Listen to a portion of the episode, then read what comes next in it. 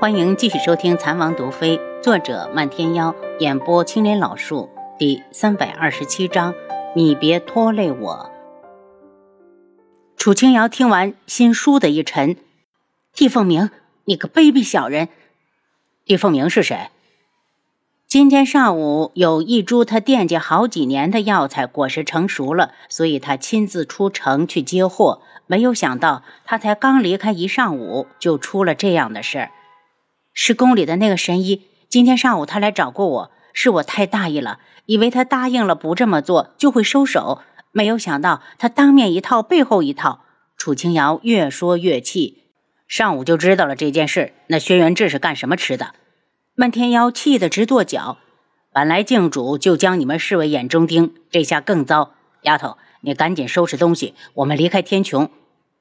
他隐隐觉得这事儿有轩辕志放任的成分，哪怕他阻止一下，也不会发展的这么快。楚清瑶摇头：“漫天耀，就算没有这件事，我和靖主也是不死不休的局面，所以这件事影响不了什么。轩辕笑是死是活，靖主会在意。就算靖主动怒，也是因为他医好了轩辕志。”漫天妖难过的看着他：“丫头，你能不能听点话？”楚清瑶一愣，他又不是孩子，嗔怪的白了他一眼。漫天耀，你不用担心我，我命硬，不会轻易死的。从原来的世界都穿越到夜染大陆了，哪那么容易死？漫天妖有些伤心，推开门就出去，迎面碰上轩辕志。轩辕志一愣：“漫天妖，你当我智王府是你的后花园，想来就来？”漫天妖讥笑一声。轩辕志，你有时间去处理点正事，别总是看着本门主。要是智王府没有丫头，你请我我都不来。说完，就如同一朵红云飘上了屋顶。看着他消失在天边，轩辕志才抬步进屋，见楚清瑶面露忧色，心里一软，却说出让人寒彻心扉的话：“楚清瑶，本王派人送你离开。”楚清瑶一愣：“轩辕志，你在说什么？外面的流言你也听说了吧？轩辕笑明摆着是冲你来的，我有百分之百的把握，靖主绝对会再次的亲临天穹。你走吧，别拖累我。”心口像被重锤狠狠的砸过，好疼！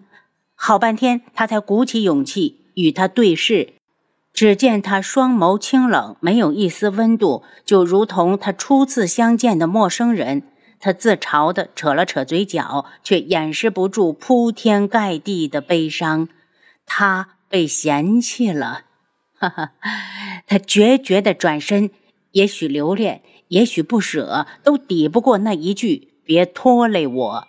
明明早就做好了离开的准备，却还是要等他开口赶人，他才肯走。他什么时候这么贱了？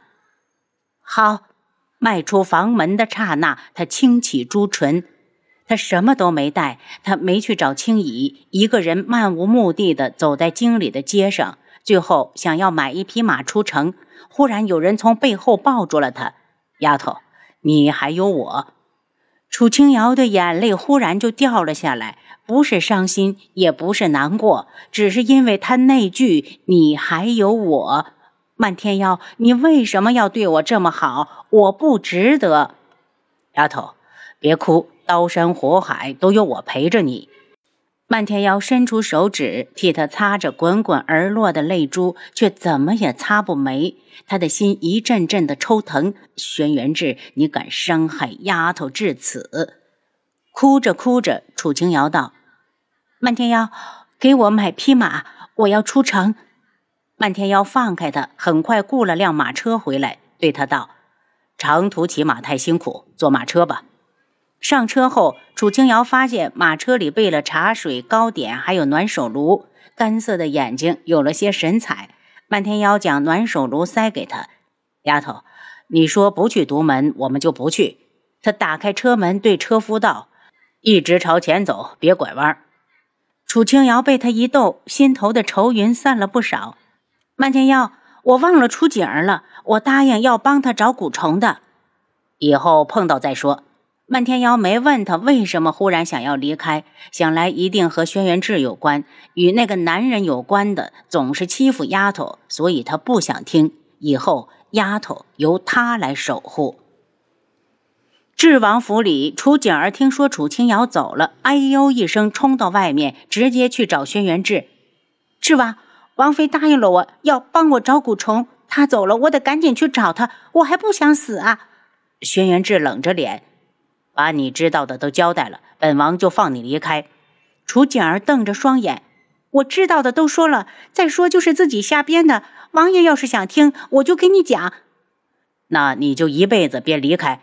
轩辕志心情正不好，一个眼神，七杀就上前来拎住他，拖住就走。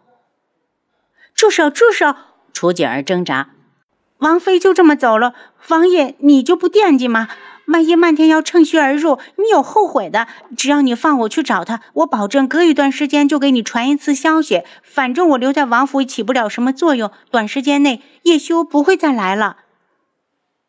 轩辕志有些心动，又很快的否定了他的提议，把他给我带下去。要是看不住，就先把腿打折了。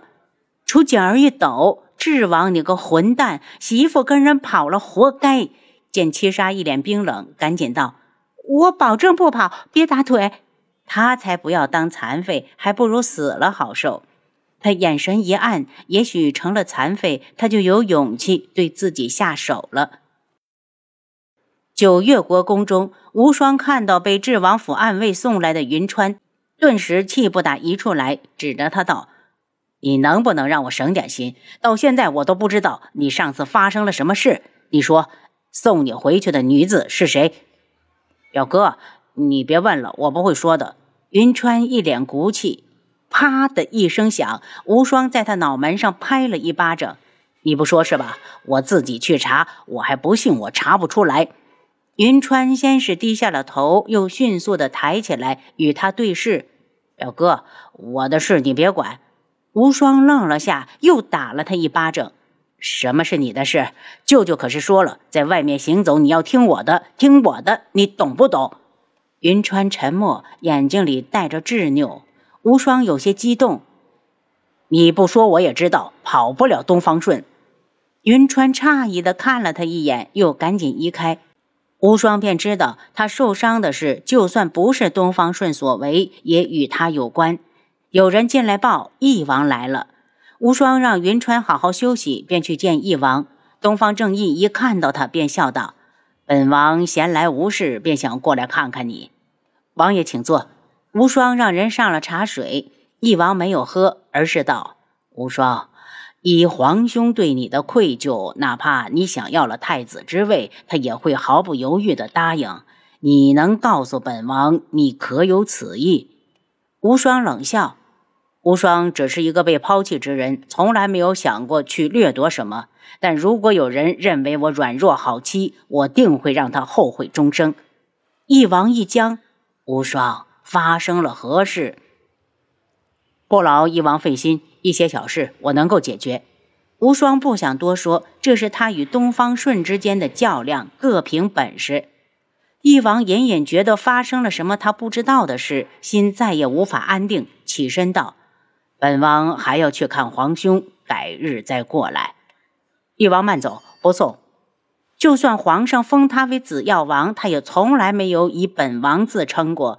这个人负了母后，他做不到原谅。翼王叹了口气：“无双，你要何时才肯承认自己是东方家的人？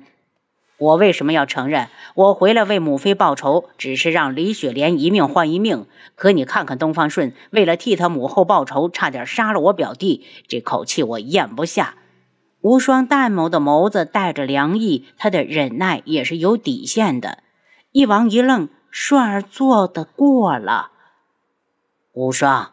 本王会去查明，你要相信我。翼王说完，直接去找东方顺。